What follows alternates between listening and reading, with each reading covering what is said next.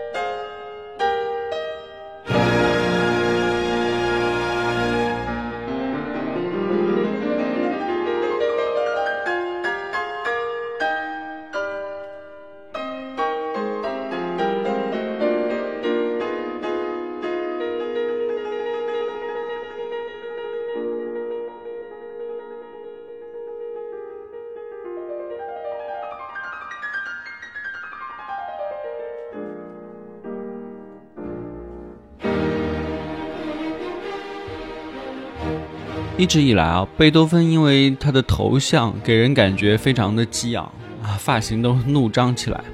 再加上他个别的曲风非常的威武雄壮啊，比如说《命运交响曲》，比如说第九交响曲，还有我现在正在放的这首降一大调第五钢琴协奏曲啊，听起来好像是呐喊着要将旧世界打得落花流水一样，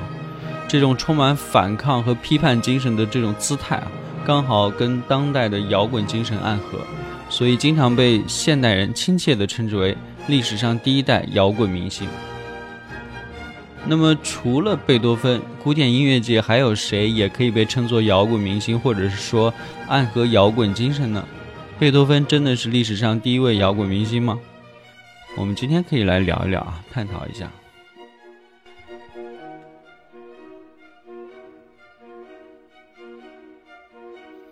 嗯，首先说说摇滚精神啊，我觉得它是一种怎么说呢？对黑暗人性的一种揭发和叩问，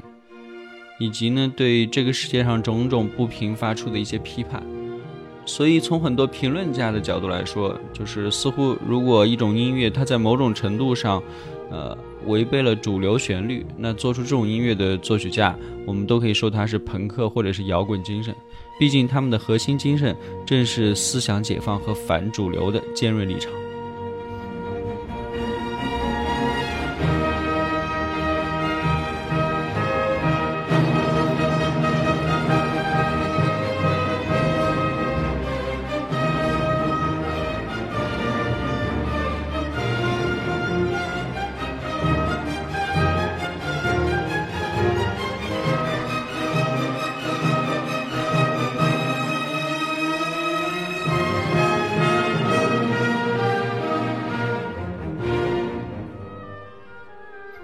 英国的古典音乐调频电台 Classical FM 曾经发布过一份简短的古典音乐朋克名单，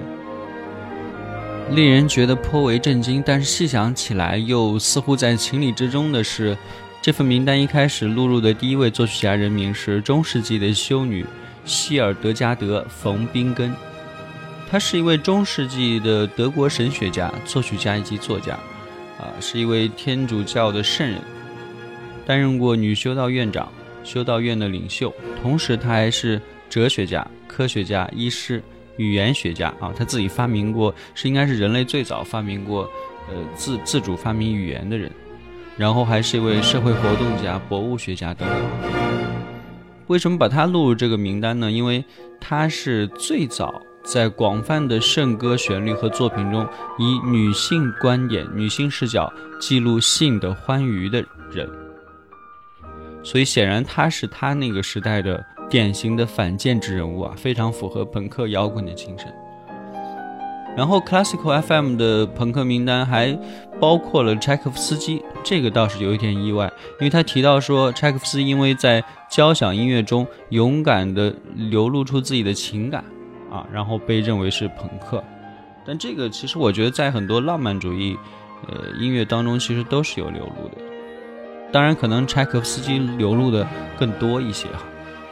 然后，二十世纪的法国作曲家、指挥家皮埃尔·布列兹也出现在名单当中。这个其实蛮正常的，因为布列兹的话，你稍对他稍作了解就可以知道，他是试图激烈的拒绝过去的音乐传统，然后从零开始打造现代音乐的将来，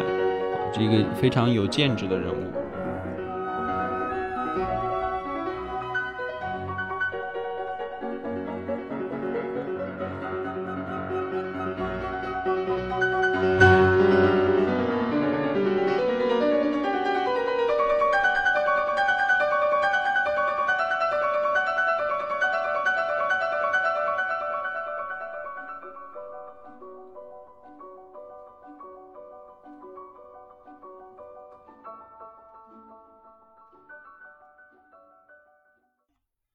此外，美国的摇滚乐手和诗人、著名的朋克之母 Patti Smith 曾经断言说，莫扎特是一个摇滚乐手，啊，或者说是朋克乐手，因为莫扎特的音乐体现了他对新事物的追求，对新空间的创造，不被限制或者定义。这个跟 Patti Smith 理解的朋克之母啊，理解的朋克精神非常的符合。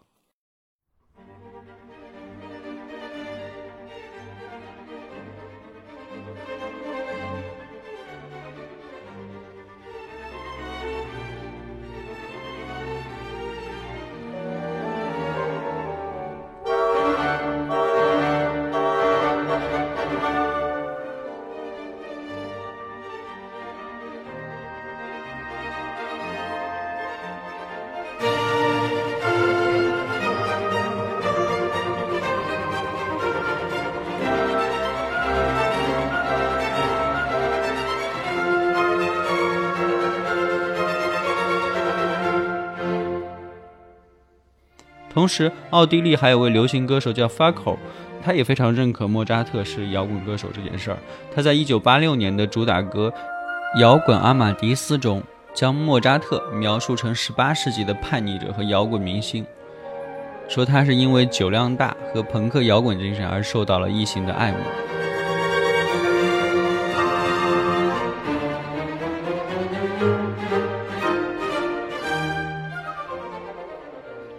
在当代啊，我们现在有一部非常流行的音乐剧《哪吒和法扎》，摇滚莫扎特啊，在全球的走红，其实我觉得也是因为对莫扎特摇滚精神的一种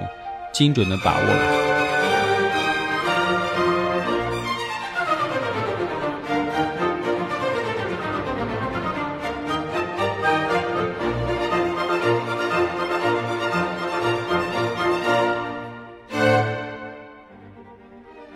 美国的记者 Rebecca Mars 认为呢，二十世纪初维也纳作曲家阿诺德勋伯格也是一位摇滚乐手，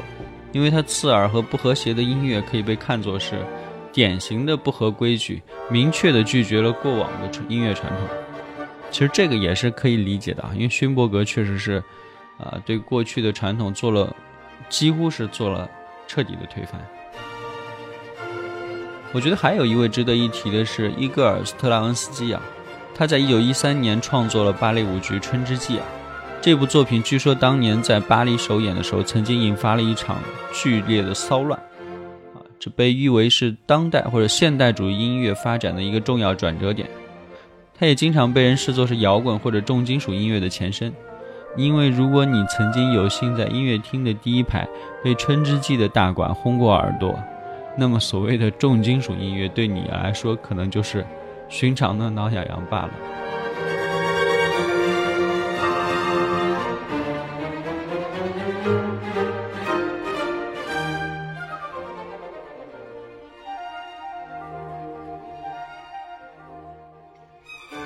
其实啊，就是如果我们光从作曲技法呀、音乐内涵呀、传承啊这些角度来说的话。古典音乐完全可以说是摇滚乐的爷爷了，因为艺术的发展必然围绕着传统以及反传统嘛。这个不仅仅是在音乐，其实在各个有历史传承的行当都是普遍存在的。抛开历史传承不言，单就精神而言，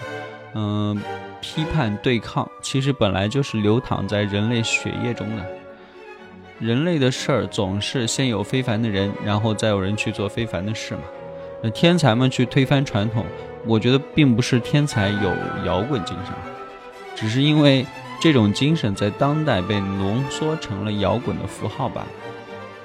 所以呢，严肃的古典乐迷们也不必激动啊，有时候开开玩笑说谁是摇滚明星什么的，